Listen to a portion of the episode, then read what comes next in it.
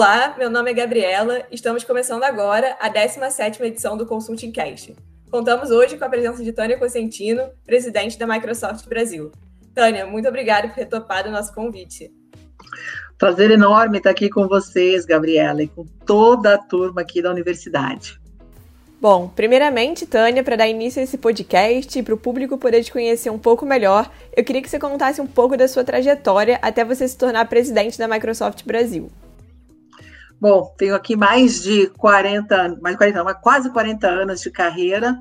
É, comecei muito jovem no concurso técnico no segundo grau, então sempre tive aptidão e paixão pela área, pela área de exatas.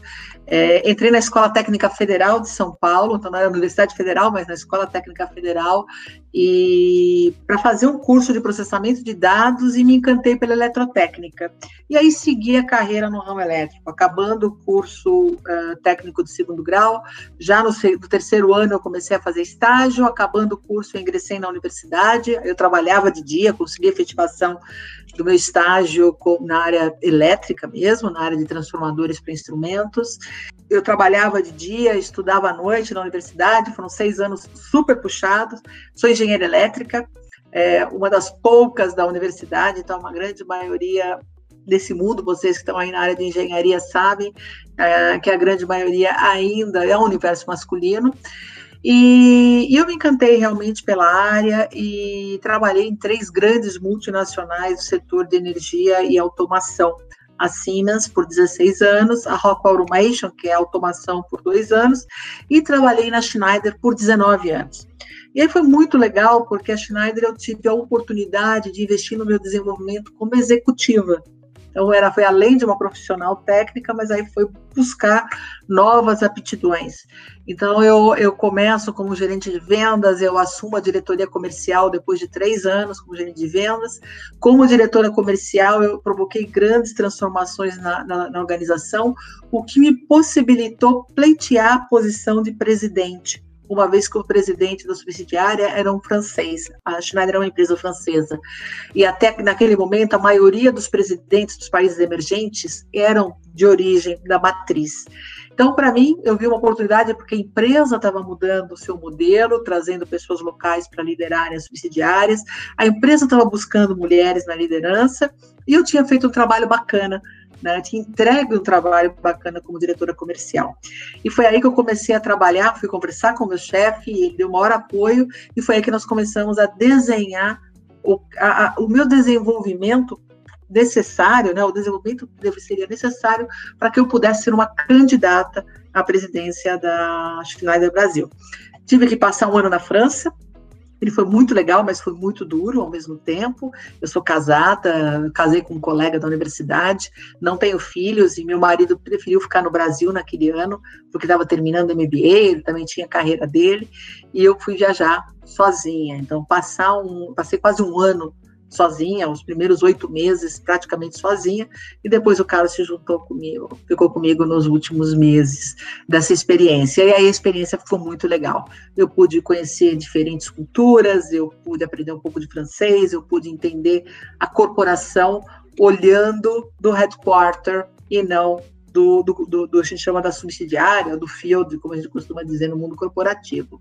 Foi uma experiência bem bacana. Volto em 2009 com a primeira mulher presidente da subsidiária brasileira e a primeira brasileira presidente da subsidiária.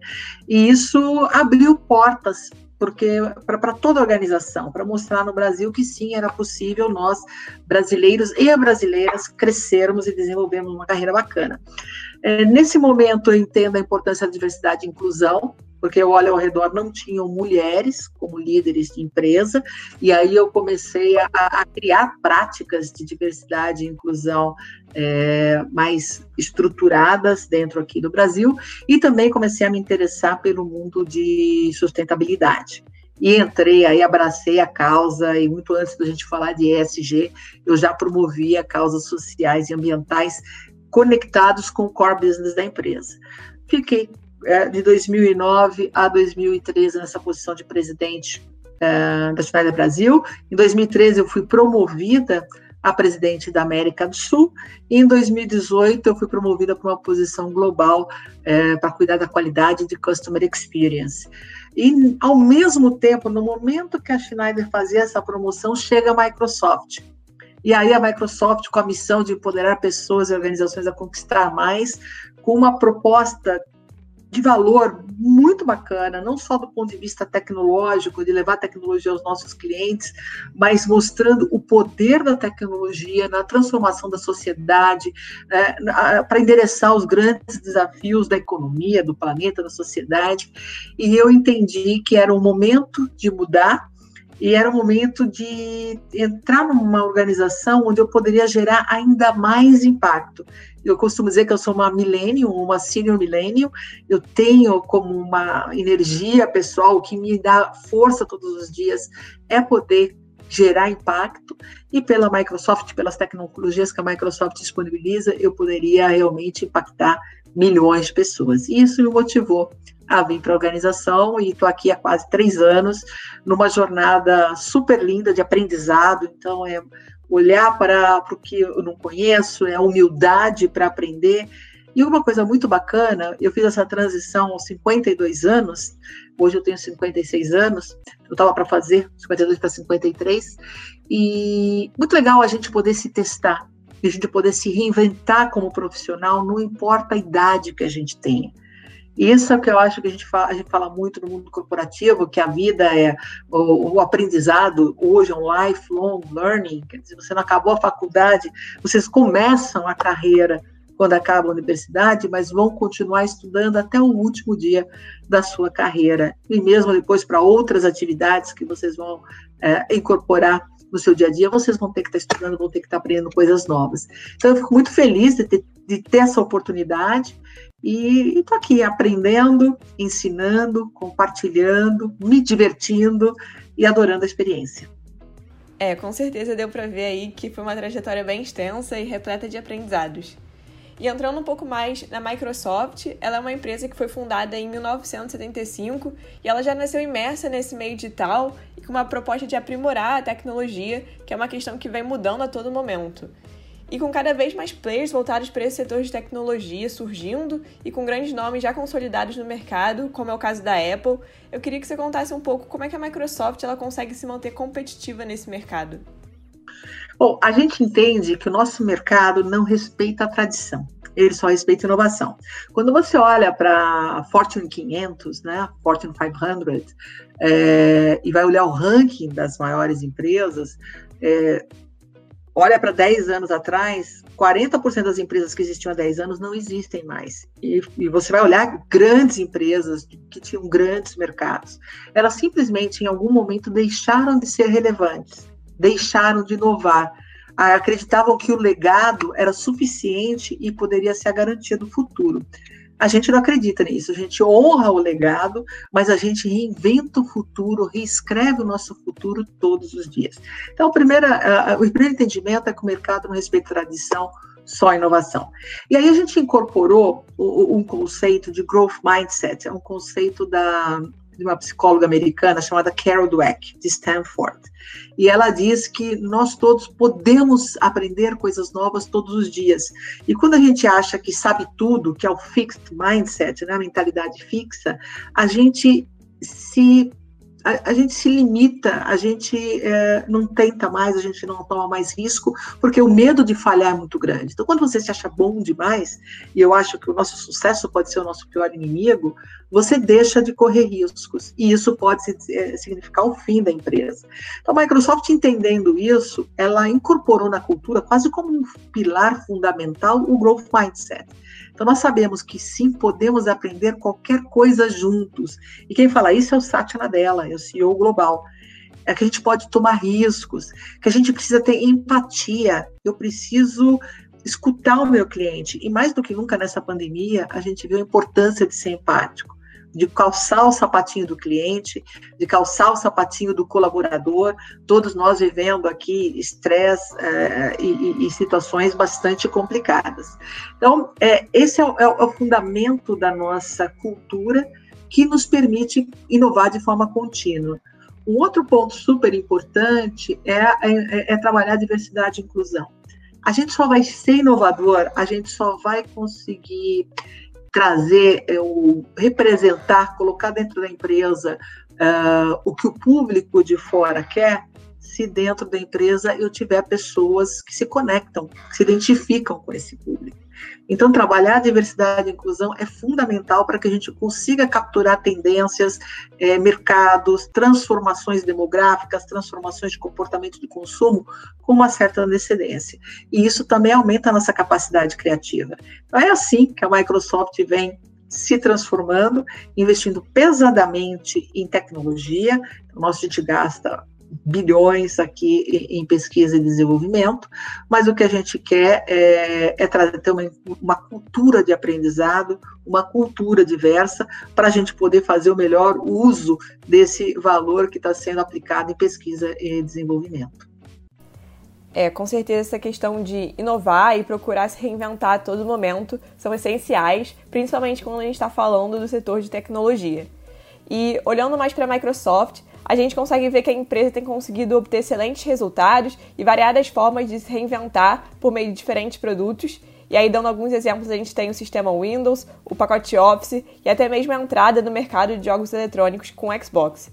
E aí, pensando justamente em todos esses diferenciais e todos esses anos de inovação, como vocês fazem para se reinventar e não só se adaptar às tendências do mercado, mas conseguindo criar essas tendências? Primeiro, a gente busca é, não olhar a tecnologia pela tecnologia. A gente acha que a tecnologia é um grande habilitador da transformação. Depois, a gente desenvolve tecnologia para poder praticar a nossa missão todos os dias. A missão é empoderar pessoas e organizações a conquistar mais. Como que eu empodero pessoas? Levando inteligência na palma das mãos das pessoas. A gente já fala muito em IoT, a gente está conectando tudo na rede, eu conecto a roupa, eu conecto o meu celular, o meu dispositivo, é, o computador, a televisão, a gente hoje pode conectar de tudo na internet. Como que eu capturo informações em tempo reais e transformo isso em dados relevantes para um consumidor, para uma empresa, para uma linha de produção, para otimizar uma cadeia de suprimentos. Então, é isso que a gente considera empoderar as pessoas, colocar a tecnologia de forma acessível na mão das pessoas, para que elas construam sua própria tecnologia. E é assim que a gente vem trabalhando e é assim que a gente vem é, transformando. A gente tem um olhar dá muito forte para a nuvem. A nuvem ela é o grande habilitador da transformação digital e a transformação digital é o grande habilitador do desenvolvimento econômico. Por isso a gente tem feito muita aposta, se a gente fala em Office, se a gente fala na, no Modern Work, que é toda a nossa plataforma de, de, de dados na nuvem, de colaboração, de produtividade.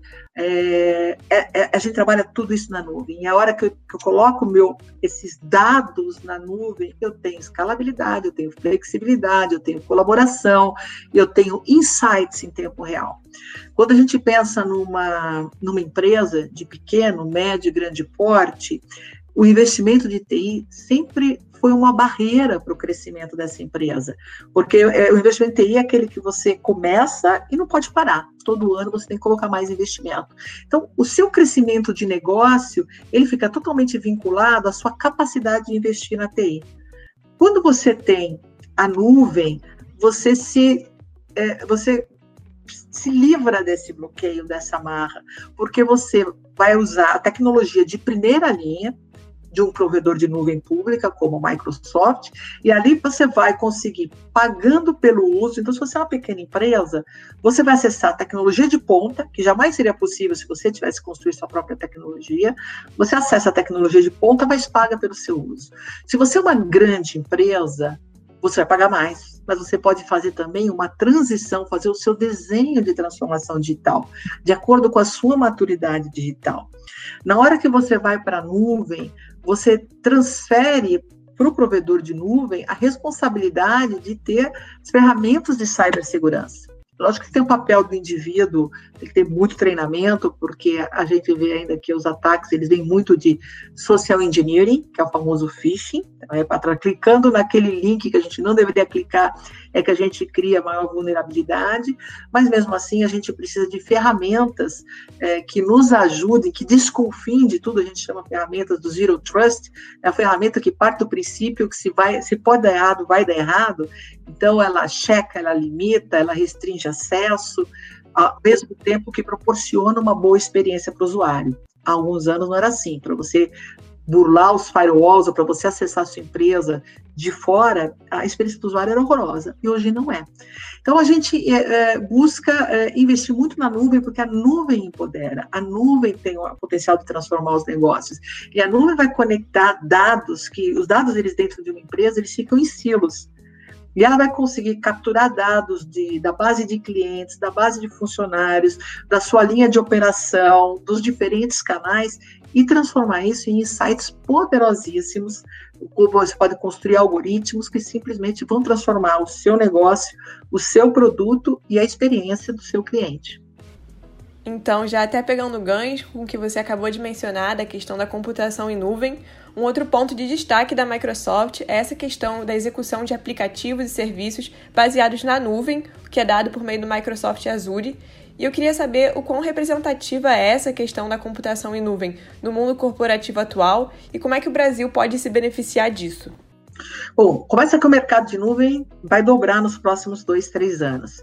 A gente viu que a, a, transformação, ele é o grande habilitador da transformação digital, e a gente teve uma aceleração da transformação digital com a pandemia. A gente viu uh, anos uh, acontecendo em meses, porque as empresas não tiveram outra alternativa. Então, realmente, uh, ele é um grande habilitador de crescimento da, da, das, das, organizações, de produtividade, de escalabilidade, de transformação do negócio. E você vai fazer isso com dados. Se você tiver na sua, uh, na sua organização com a sua instalação on-premise, você não vai poder usufruir dos benefícios dos algoritmos, da inteligência artificial. E a hora que você leva esses dados para a nuvem, você tem uma série de ferramentas que vão ajudar na sua transformação. Outro ponto importante, que a gente fez um estudo até com a Frontier View, avaliando o impacto da inteligência artificial na economia brasileira, e a gente, uh, o estudo nos mostra que a adoção massiva de IA pode trazer um ganho de até 4 pontos percentuais no PIB brasileiro até 2030. Isso é um, é um ganho absurdo de crescimento econômico que se reflete aqui para nós, cidadãos, em desenvolvimento, em geração de riqueza. Então, como que eu vou, como que eu vou massificar o uso de IA? Através da adoção da nuvem eu adoto a nuvem, eu modernizo os meus sistemas legados dentro da minha empresa, eu uso dados para gerar insights, eu transformo a forma como eu, como eu produzo, como eu me conecto com os meus clientes, como eu me conecto com os meus colaboradores e transformo os meus produtos, transformo a sociedade, trago crescimento econômico com muita produtividade. E levando em consideração as operações da Microsoft em território brasileiro, quais que são os maiores desafios enfrentados pela empresa nesse quesito de computação em nuvem, inteligência artificial e machine learning? O Brasil ele é um early adopter de, de, em, em matéria de tecnologia. Então, a gente está vendo que o Brasil acelerou, como os outros países aceleraram, na adoção de nuvem, na adoção de inteligência artificial. A gente percebeu também que regula as, as regulamentações é, estão se flexibilizando. Então, o próprio sistema financeiro, que é um setor altamente regulado, ele vem se modernizando e modernizando rápido. E a gente viu em tão pouco tempo o Pix e agora o Open Finance, e a gente percebe o, o sistema financeiro tradicional sendo desafiado. E aí os bancos tendo que criar novas experiências para os seus clientes, seus clientes vão ter outras opções. Uma outra, uma, um outro mercado que no Brasil também se transformou muito foi a telemedicina, que não era algo viável antes da pandemia, e a gente viu a, a telemedicina avançando, principalmente no início da pandemia, onde a gente a, a, a regra era fique em casa, e eu preciso me consultar, vamos fazer nos consultar de forma remota. Quando você pensa além, né, o que, que eu posso fazer mais? A inteligência artificial ela pode permitir que que por exemplo, pela telemedicina, eu vou além das consultas. Eu posso fazer uma cirurgia de forma remota, com precisão, usando o óculos de realidade mista, mas aí fazendo uso do 5G. Então, um grande desafio que a gente tem aqui pensando na adoção massiva da tecnologia para que o Brasil tenha ganhos de produtividade geração de riqueza, a gente precisa do 5G o mais rápido possível, porque aí vai permitir que a gente eh, se beneficie do IoT, dos dispositivos conectados que estão por todos os lados. Então, primeira coisa, a gente precisa do 5G. Um outro ponto importante é a gente vê hoje no mercado de TI, todas as empresas estão virando uma empresa de TI. A partir do momento que a empresa ela entra no mundo da transformação digital, ela começa a modernizar os sistemas delas, elas já começam a contratar desenvolvedores. Na medida que elas começam a trabalhar dados, elas começam a contratar estatísticos e cientistas de dados. Então, segundo o LinkedIn, as empresas fora do mundo de tecnologia são as que mais contratam profissionais de tecnologia. E a gente já tem um déficit no Brasil enorme de profissionais de TI, de TIC, né, Tecnologia da Informação e Comunicação. E esse gap só vai aumentar. Então, precisamos, assim, de forma aceleradíssima, formar mais jovens e principalmente mulheres, porque nós mulheres somos só 17% do mundo TIC, do mundo TI, né? O mundo TIC é um pouquinho mais, porque aí tem os call centers, mas somos só 17% do mundo de TI. Então precisamos de mais jovens para esse mundo, precisamos de mais mulheres e precisamos requalificar a mão de obra que está no mercado, porque muitas uh, posições de trabalho vão ser eliminadas com a inteligência artificial. Então, o homem ele pode sim ser substituído pela máquina em funções de baixa qualificação, mas milhões de posições de média e alta qualificação serão criadas. Então, eu preciso permitir que esses profissionais de baixa qualificação não sejam levados a, a, a incorporar o grupo de desempregados ou desalentados. Eu preciso ajudá-los a fazer a transição para uma profissão de maior qualificação e, consequentemente, maior remuneração. Então, um outro ponto importantíssimo, um desafio que o Brasil precisa vencer é a qualificação profissionais, a profissional, desde a educação das nossas crianças, é, fomentar mais o ensino técnico, isso principalmente no segundo grau, atrair mais jovens para a área de exatas e trazer mais profissionais para a área de TI. E com isso, o Brasil não vai ficar nada a dever para nenhum lugar do mundo, porque a gente tem cases de uso de tecnologia aqui tão bacanas quanto os cases que a gente tem lá fora. É, certamente o Brasil já avançou bastante, mas como você mesma falou, tem muito que avançar ainda, né? E um outro ponto, quando a gente está falando de grandes empresas do setor de tecnologia, que estão sempre buscando se reinventar e se inovar, é a constante necessidade que elas têm de fazer aquisições, né? E aí, dando o exemplo da Microsoft, ela já adquiriu o LinkedIn e o Skype no passado, e mais recentemente ela adquiriu a Nuance, né, que é uma empresa norte-americana voltada para esse ramo de inteligência artificial, que a gente já falou um pouquinho antes. E eu queria saber qual que é a importância dessa estratégia de aquisição quando a gente está falando do setor de tecnologia não é só aquisição, mas também a importância de desenvolver parcerias. A gente tem parcerias globais com Oracle, com SAP, onde a gente desenvolve juntos tecnologia para ajudar o nosso cliente na sua transição digital. A gente eh, tem uma parceria com a OpenAI para poder eh, trabalhar, levar a linguagem de programação para um próximo nível onde eu posso dar comandos falados e se transformar em código. Quando a gente fala em nuance, ela, ela revoluciona a forma como a gente trata um cliente. Ela é muito forte na área médica e aí permite desde transcrição de, de, de, de relatórios médicos, então o médico se concentra no paciente e não em ficar fazendo a transcrição, o laudo do exame. Então tem, é, é, é uma super revolução da forma como você usa a inteligência artificial. Então, a Microsoft ela vê isso, aquisição e essas parcerias como uma forma de acelerar a transformação dos nossos clientes. O que a gente quer é poder realmente entregar valor para acelerar a transformação digital. É, certamente essas aquisições, essas parcerias são pontos muito importantes para a aceleração digital e também muito cruciais quando a gente fala de inovar dentro de empresas. E já que a gente está falando dessa necessidade de sempre buscar inovações, um outro fator importante da gente levar em consideração é a diversidade de ideias e uma cultura empresarial sempre aberta para o crescimento e sempre aberta para o aprendizado. E isso, como você já mesmo mencionou, é chamado de Growth Mindset pelo atual CEO global da Microsoft, o Satya Nadella. E aí, como é que a cultura da empresa impactou a sua própria mentalidade enquanto presidente da Microsoft Brasil?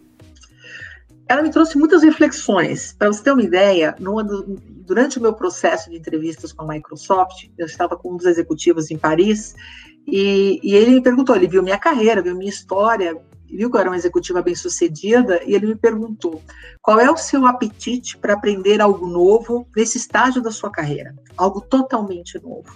Né? Porque todo dia a gente está aprendendo. Mas ele falou: você vai desconstruir. Você vai apagar uma história ou você vai desconstruir uma série de coisas para poder construir novos conceitos. Qual é o seu apetite para isso? E eu mostrei para ele que ao longo da minha carreira eu provoquei transformações para ganhar novos aprendizados. Eu nunca quis, é, quando eu via que tinha uma certa zona de conforto, eu estava dominando demais o mundo, mesmo que às vezes gostando demais e dominando tecnicamente o meu mundo, eu sentia que era um momento de partir, né, de quebrar, né, cortar o cordão umbilical e partir para um próximo desafio. É assim que a gente cresce. Então, é, essa pergunta para mim foi uma pergunta uau, eu falei, caramba, olha a preocupação da companhia com o meu aprendizado, com a minha disposição para aprender coisas novas e também a minha disposição de ensinar coisas novas. Quando a gente, uh, chegando aí na companhia, eu também entendi como a gente faz a discussão de performance com os nossos colaboradores. Então, tem uma discussão de performance que ela é quantitativa, eu tenho métricas que eu tenho que cumprir, e tem uma discussão de performance qualitativa, que é impacto. E o impacto é o que o meu trabalho impactou positivamente no trabalho de outras pessoas, o que eu aprendi de outras pessoas e transformei para fazer o meu trabalho melhor. E o que eu ensinei para outras pessoas para elas transformarem o seu trabalho. Então, isso, isso mostra a importância que a Microsoft dá para aprendizado. A minha remuneração, a boa parte dela, ela é baseada em impacto e minha capacidade de aprender e de aprender transformar o aprendizado e impactar outros com isso. E você só vai conseguir ter esse ambiente de constante aprendizado, um ambiente rico, se ele for plural. Então eu preciso ter gente diferente, homens e mulheres, brancos e negros, amarelos, índios, é, pessoas do grupo LGBTQI+, pessoas com deficiências visíveis e não visíveis, é, pessoas de diferentes gerações. E a hora que você consegue construir esse time diverso e consegue construir um ambiente inclusivo para que essas pessoas sejam escutadas, você consegue ter diversidade de pensamento e aí você consegue inovar. E consegue inovar numa velocidade superior ao dos seus concorrentes. Por isso que para nós é, é, é, diversidade e inclusão é tão importante. Um outro ponto que a gente também percebeu que diversidade e inclusão significa atração e retenção de talentos. É muito importante você entrar numa empresa e falar: eu posso ser eu mesma aqui dentro. Eu não preciso criar, vestir uma máscara quando eu entro na empresa e eu tirar a máscara quando eu saio da empresa. Então, esse lado de você é, tirar essa pressão, pressão, psicológica e você poder ser você mesmo faz toda a diferença. Então, de novo, isso é um fator de atração e retenção de pessoas. E pessoas felizes entregam mais resultado econômico. Então, tem estatísticas que mostram que engajamento de funcionários é direito, diretamente proporcional ao aumento de rentabilidade e a satisfação do cliente. Então, só tem coisa boa vinda da diversidade e inclusão. Acho que as empresas estão começando a entender que existe esse business case por trás da diversidade e inclusão e estão buscando seus caminhos para atingi-la.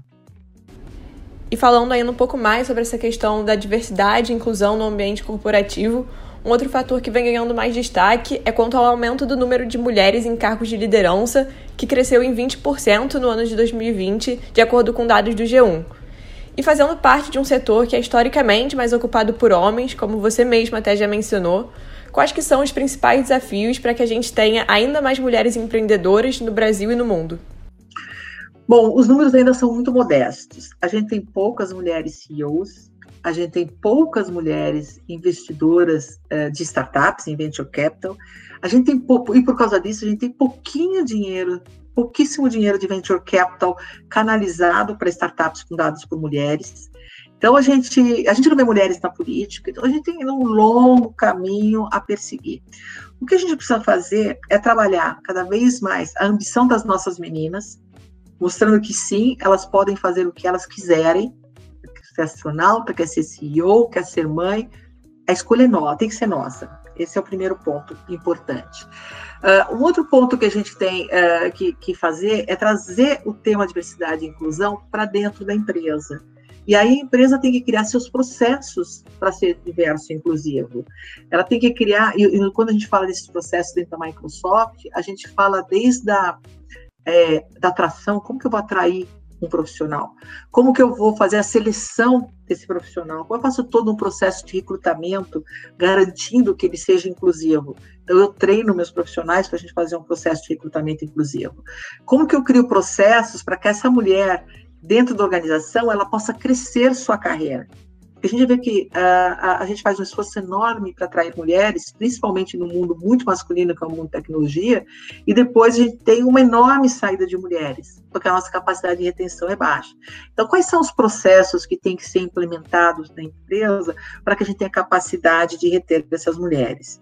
E um outro ponto importante é educar continuamente todos os funcionários da empresa, para que todos entendam a importância da diversidade, para que todos entendam o que, que é o, viés inconsciente. Que aquela piadinha que se falava de mulheres, piadinhas raciais que se fazia e todo mundo achava engraçadinho há 10 anos, elas nunca, elas nunca foram engraçadas. Mas a cultura corporativa da época permitia esse tipo de comportamento. A cultura corporativa de uma universidade é, vocês mulheres, não sei o quanto vocês ouvem de piadinhas machistas numa faculdade de engenharia. Eu posso garantir que eu ouvi muitas, mas cada vez mais essas piadinhas elas estão sendo uh, inadequadas e as pessoas estão falando alto. Opa, isso aqui não cabe mais nesse ambiente. Então, para você chegar a ter essa percepção, é importante fazer treinamento dos seus funcionários, treinamento nas escolas dos professores, para eles entenderem o impacto que às vezes não deixar a mulher falar, é, não dar espaço de voz para ela, fazer essas piadinhas, é importante que se entenda o impacto disso. E a gente também faz muito treinamento para as nossas equipes de aliados, porque muitas vezes, quando às vezes o grupo de mulheres é tão pequeno, o grupo de negros é tão pequeno, que eles não vão ter voz. E aí eu preciso que uma pessoa que não pertence àquele grupo se comporte como aliado e que mostre para os colegas o que aquele comportamento não está certo. Então, é muito investimento em, em treinamento, se faz necessário. A gente tem que revisitar as nossas políticas de recrutamento e promoção, e a gente tem que começar lá atrás, quando as meninas ainda são crianças, despertando o interesse numa carreira executiva e mostrando que sim, é possível você ser mulher, você ter uma família e você ser uma alta executiva se você quiser. Com certeza, e vamos torcer para que tudo isso aconteça o mais rápido possível. E ainda nessa linha, como é que essas questões voltadas para a inclusão de minorias mudaram desde a sua entrada no mercado de trabalho até os dias atuais? É, o tema diversidade e inclusão, ele não era um tema presente no mundo corporativo há um pouco mais de 30 anos. Na verdade, esse tema ficou presente depois de 2005, 2008, aí a gente via as, as, as empresas discutindo mais e criando suas práticas uh, de diversidade e inclusão. Antes disso, eram só empresas muito tops, muito diferenciadas que tinham esse olhar. Então, imagina meados dos anos 80, eu trabalhando numa fábrica, né, que eu trabalhava na, na, na, nos projetos de transformadores, o tipo de piada que eu ouvia. E não era, jamais a gente, eu iria comentar que aquela piada era inadequada, não era algo que, naquele momento, a conversa de diversidade ou a conversa de viés inconsciente, ela não existia. Então, a gente não tinha muito eco dentro da empresa. E o que eu vi muito na minha carreira, mulheres é, se masculinizando simplesmente para serem aceitas naquele meio. Então, não era nem por uma opção ou por uma identidade de gênero, que era um outro tema que também não era abordado nas empresas, mas era para eles fazerem parte, para se parecerem, ou talvez para ficarem realmente invisíveis. Ninguém vai perceber aqui que eu sou mulher. Quanto mais masculino eu ficar, melhor para mim. O que foi legal é que ao longo do tempo essas conversas foram acontecendo, as empresas foram entendendo a importância da diversidade, e mesmo assim a gente percebe que é difícil demais o movimento a gente vê que o número de CEOs ele não move, vai levar 100 anos para a gente ter um mundo corporativo 50-50. Quer dizer, mulheres em todos os níveis da organização, no mesmo número que homens, e ganhando a mesma coisa, porque nós temos dois desafios a superar. Mulheres em quantidade nas áreas técnicas, mesma quantidade que homens, mulheres na mesma quantidade que homens nas áreas executivas e ganhando o mesmo salário que os homens. Se a gente conseguisse zerar esse gap de número de mulheres no mercado de trabalho e de salários seria o mesmo que introduzir um PIB de uma China e Estados Unidos na economia mundial. Isso é um estudo da McKinsey, de, acho que de 2017. Olha quanto dinheiro o mundo perde por não inserir mulheres.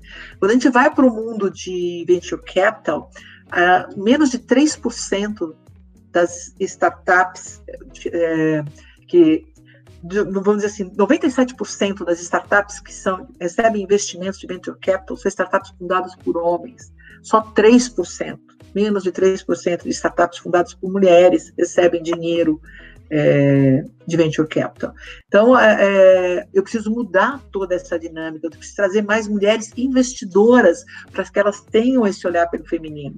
E pensando nisso, nós tentamos endereçar aqui no Brasil, nós criamos um fundo de investimento para investir somente em startup fundada por mulheres. Porque se você não for intencional, você não acelera essa curva para atingir a equidade. Então, como eu te disse, estudos mostram que vai levar 100 anos para o mundo 50-50. Eu não tenho 100 anos de vida para poder enxergar, ver isso acontecer. Então, a gente precisa criar ações afirmativas, a gente precisa criar ações transformadoras para acelerar esse espaço, né, diminuir esse espaço de tempo.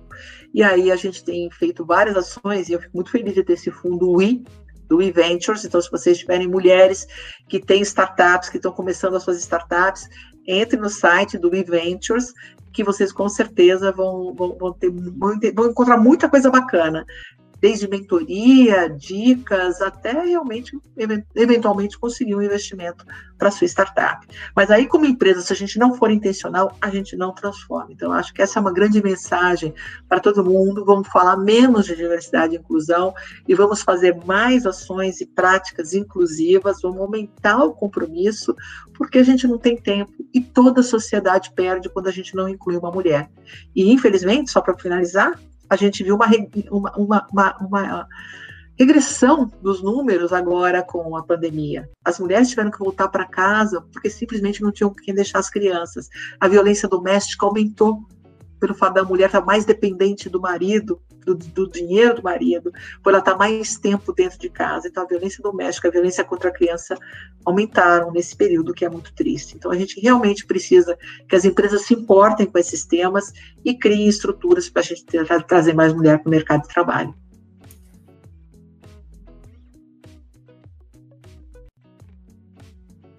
Realmente muito legal essa questão do fundo e tá aí justamente a importância desses programas né, de diversidade e inclusão no mundo corporativo. E abordando ainda mais essa parte um pouco social e a necessidade de você reposicionar a empresa frente a todas essas questões modernas que estão surgindo a todo momento, outra questão que surge com bastante força é a questão ambiental e os limites do meio ambiente, né? E aí um ponto que você chama bastante atenção enquanto presidente é o de como a Microsoft ela pode ser uma companhia que consegue gerar impactos mais positivos ao meio ambiente por meio das suas ações. E a gente já consegue ver que a empresa ela vem conseguindo direcionar esforços para essa vertente um pouco mais sustentável, como é o caso do programa AI for Good, né? E aí eu queria que você explicasse um pouquinho o que é esse programa, qual a importância dele para os nossos ouvintes. Bom, a, a, Microsoft ela tem um compromisso muito forte com sociedade, meio ambiente e governança. Então, o que a gente fala na sigla ESG em inglês, ou ASG, né, o impacto ambiental, social e de governança, isso está dentro do core business da companhia. Já em governança, muitos anos somos muito fortes.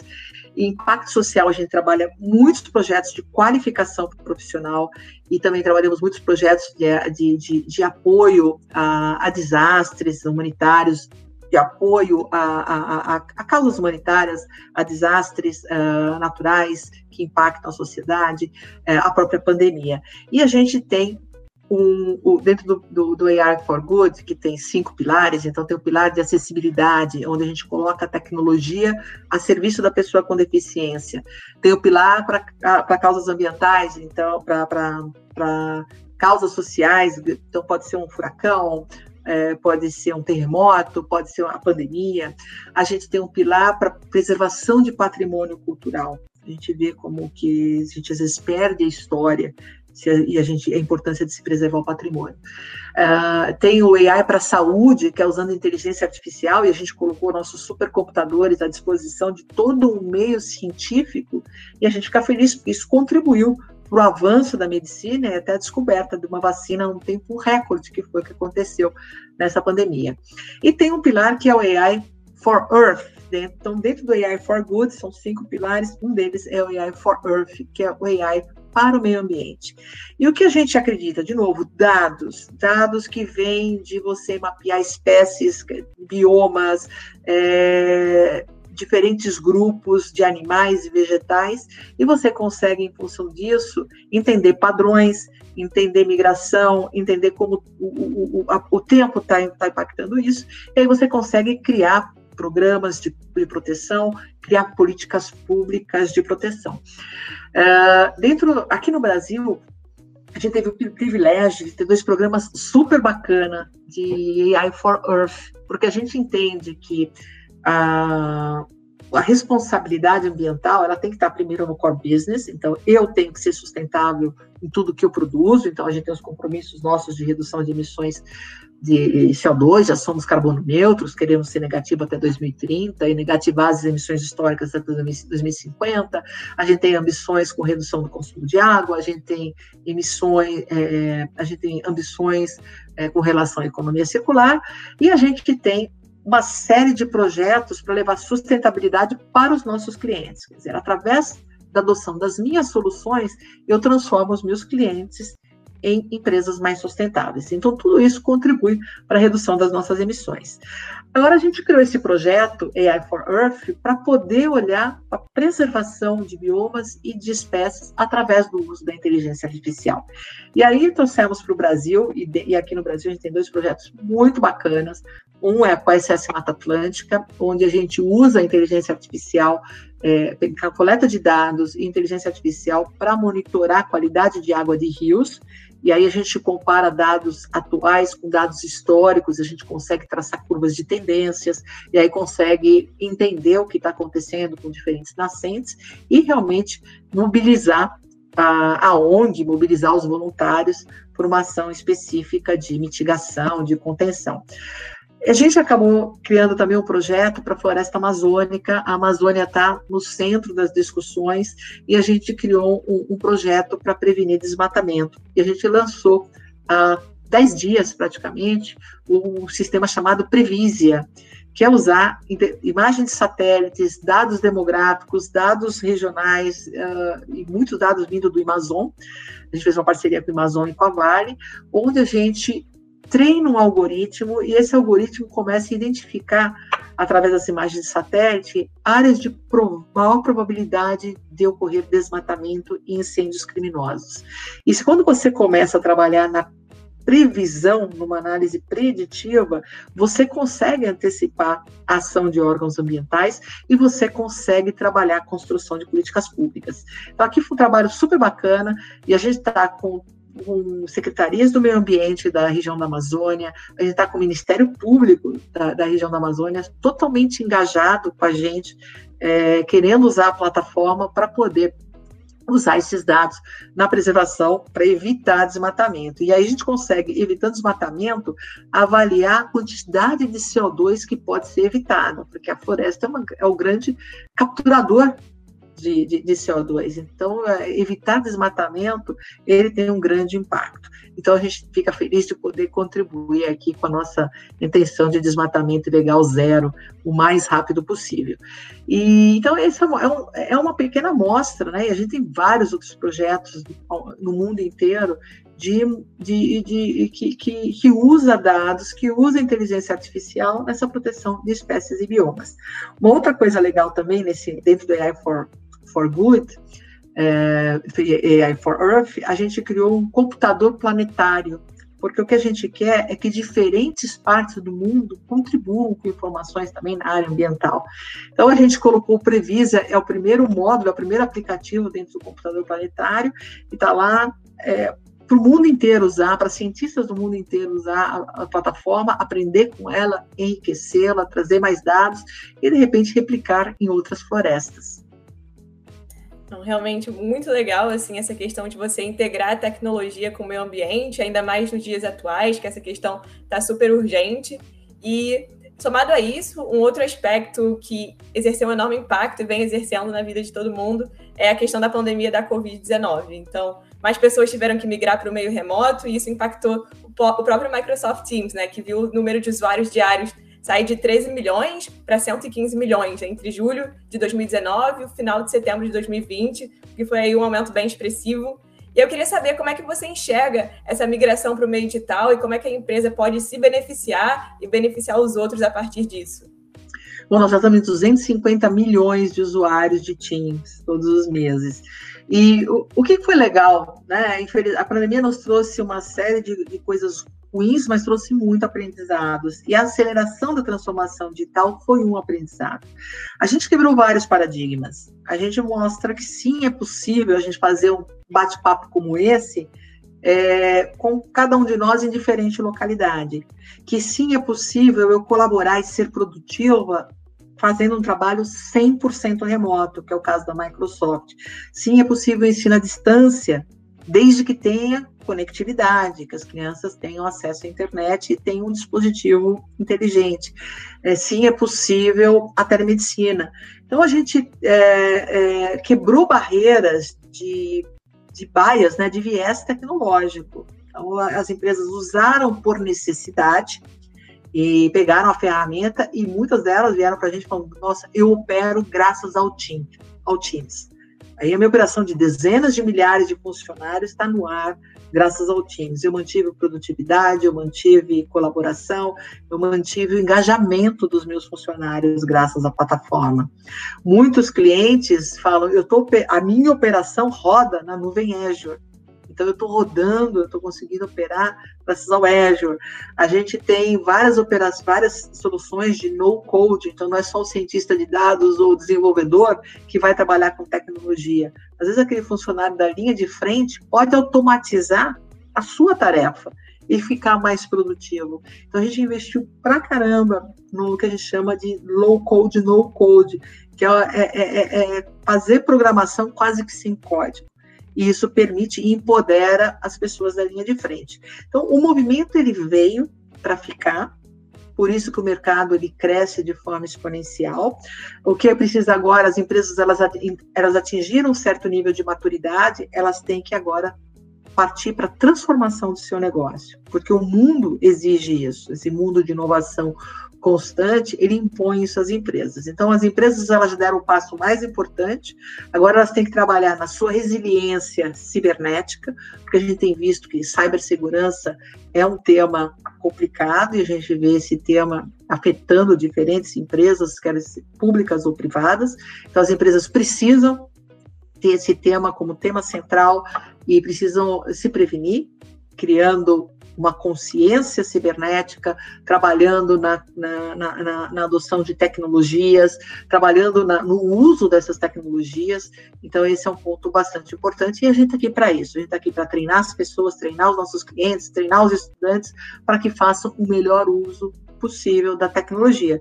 E, de novo, a tecnologia é um habilitador de uma transformação da sociedade, ele é um habilitador para o crescimento econômico e a gente não tem que remar contra isso, que a gente precisa se qualificar para fazer o melhor uso disso. E, enquanto isso, a Microsoft segue investindo bilhões para que a gente tenha a melhor plataforma, com, super bem é, fundamentada na, na, na segurança, para que você possa ter é, paz de espírito quando você for utilizá-la. É, a Microsoft funcionou aí como uma espécie de ponte para essa migração para o digital, que foi certamente ainda mais acelerada por causa da pandemia. E mesmo que com as atividades lentamente retornando ao normal, é esperado que o papel da tecnologia esteja cada vez mais presente no cotidiano das pessoas daqui para frente. E tendo isso em mente, quais que são os planos da Microsoft para esse futuro de médio e longo prazo diante dessa relevância cada vez maior da tecnologia? Bom, a gente classifica a, a, a, essa pandemia em três fases. A primeira ela foi uma resposta à emergência, então era empoderar a linha de frente para responder à emergência. No segundo momento, a gente começou a trabalhar as empresas para recuperação econômica. Bom, vocês saíram foram para a crise, saíram da crise e agora vão trabalhar a recuperação econômica, a recuperação do seu negócio, o reengajamento com seus clientes. Agora a gente tem que trabalhar no que a gente chama de reimaginar o futuro. Como que a gente usa aqui a expressão do otimismo digital? Então, como que eu vou reimaginar um futuro que é híbrido, ele não é remoto 100%, tampouco é presencial 100%. Eu, como usuário, eu quero navegar em diferentes canais. Então, eu começo pesquisando um produto da internet, eu posso ir até uma loja, um showroom, para olhar esse produto de perto, eu volto, consulto diferentes canais e faço uma compra num outro canal. E eu navego em diferentes dispositivos com total fluidez. Então, como que eu crio experiências? Então, esse lado de criar experiências é o novo futuro. Então, como, como que eu vou usar a tecnologia para criar experiências para o cidadão, para criar experiências para o comprador, para o estudante, para o paciente, para o operário de uma fábrica? Então, esse é o lado que a gente quer trabalhar mais. O outro ponto que a gente está investindo muito a gente percebeu que esse mundo remoto ele trouxe muito estresse para os funcionários. Ele aumentou um tema que já é um tema de saúde que a gente já vinha discutindo, que é o tema de saúde mental. E, e esse hoje está ficando um tema crítico, até no ponto de vista de custo do seguro-saúde das empresas e, e, e, afeta a produtividade e afetando muito a nossa sociedade. Então a gente tem trabalhado como que a, a Microsoft ela, ela para e fala, se a minha tecnologia tem que empoderar as pessoas, como que eu trabalho a minha tecnologia e enriqueço ela para dar uma melhor experiência para o funcionário? E a experiência do funcionário passa por produzir, por colaborar, mas também passa por treinamento. Pensando em Growth Mindset, eu tenho que ser treinada, eu tenho que me educar todos os dias, então eu tenho que dedicar tempo do, do durante o trabalho para fazer esses treinamentos, eu preciso parar para o meu bem-estar, eu preciso ter os respiros entre reuniões, eu preciso fazer uma meditação, um exercício físico. Então, a gente criou uma plataforma, e ela se chama Viva, que compreende colaboração, produtividade, bem-estar, é, treinamento, e vai gerando insights para você, para que você consiga trabalhar melhor, se organizar melhor. Então, é, esse é o lado que a Microsoft a gente não para. Então, a necessidade, ela traz desenvolvimento de uma nova tecnologia, a plataforma Viva veio disso, a gente investindo na parte de games, os games salvaram os nossos jovens do tédio absoluto durante esse isolamento social, e a gente está tendo agora o Gaming Pass como uma grande revolução né, no mundo de games, o streaming no mundo de games. Então, muita coisa acontecendo e a gente olhando para onde está caminhando toda essa transformação e como que a gente se antecipa, sempre pensando em trazer a melhor experiência possível para diferentes grupos de, de profissionais, de, de usuários, de, de, clientes. Realmente muito, muito legal essa mentalidade, né, de estar sempre inovando, indo de acordo com também as tendências da própria pandemia, né, como a questão do estresse que foi causado, você mesmo mencionou que a empresa está conseguindo direcionar esforços para mitigar isso, realmente muito legal. E infelizmente a gente está chegando ao fim dessa nossa conversa. E para finalizar, Tânia, qual conselho que você daria para alguém que está começando no mercado de trabalho e que é a mesma posição como a sua? Bom, primeiro faça o que você gosta. Eu acho que eu sempre eu sou apaixonada pela área técnica, sou apaixonada pela engenharia e eu tive o prazer de sempre trabalhar no que eu gosto. E isso te traz energia, porque nem tudo, é, o, o, mundo corporativo ele é pesado ele tem muitas alegrias, mas tem muitas decepções. Então, quando você faz o que você gosta, quando você gera impacto, você consegue encontrar energia para seguir em frente. Então, a primeira coisa é faça o que você gosta e seja feliz, porque esse é o lado mais importante. É importantíssimo a gente ter humildade, a gente ser empático e ter growth mindset a gente, essas são características do humano. A gente fala quais são as características do futuro, ou que profissões, quais são as profissões do futuro. As profissões do futuro vão ser aquelas profissões que é, têm os, as características que são mais do humano, que o robô ainda não está pronto para nos superar. Empatia é uma delas, capacidade criativa é outra, colaboração é outra. Então vamos usar o que vem de dentro do humano, vamos usar isso bem, porque é uma super ferramenta. Vou estar sempre preparada a aprender e a ter entregas. Uma carreira de sucesso, ela é baseada em entregas. É, então, eu, eu posso dizer que ao longo da minha carreira eu fui entregando resultado, fui gerando impacto e isso me abriu portas para o crescimento.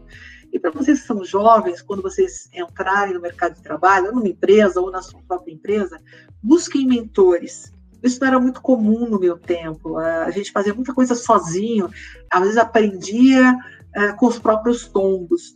E o que é muito legal hoje, a gente vê no caso de mulheres, a sonoridade, mulheres apoiando mulheres, mas homens também apoiando mulheres, pessoas mais velhas apoiando jovens, também jovens fazendo mentoria para profissionais mais velhos. Essa troca de experiência é muito legal. Ela te ajuda a ver as coisas de forma diferente, ela te ajuda a aprender coisas novas. O mentor ele te abre portas porque ele te recomenda, ele te indica, ele vai falar bem de você para diferentes grupos. Então não se fechem num grupo pequeno, busquem mentores que vão ajudar no desenvolvimento da sua carreira. Eu acho que tem que ser feliz acima de tudo. E esse foi mais um episódio do Consulting Cast. Até a próxima.